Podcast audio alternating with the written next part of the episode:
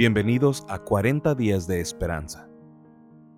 La preocupación simplemente no funciona. Filipenses 4:6. No se preocupen por nada. La preocupación trabaja en nosotros, no trabaja para nosotros. Esta es la época del año cuando la realidad nos golpea.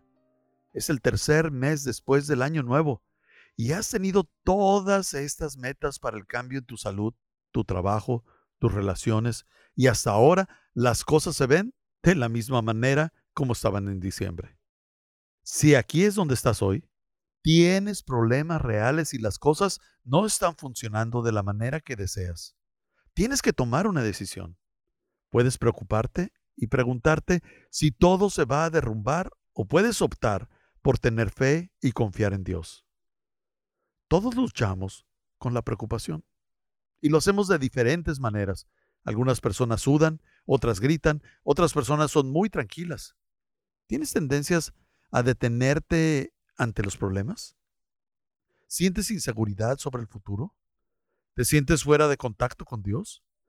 ¿Tienes síntomas físicos de dolor de cabeza, dolores de espalda o un estómago nervioso? ¿Te resulta difícil aceptar la derrota? ¿Te sientes agotado? ¿Encuentras cabos sueltos? ¿Constantemente te sientes exhausto? Todos estos son signos de preocupación y ansiedad.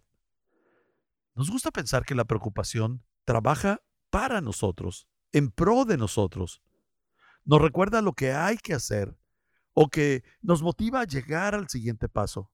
Pero la verdad del asunto es este.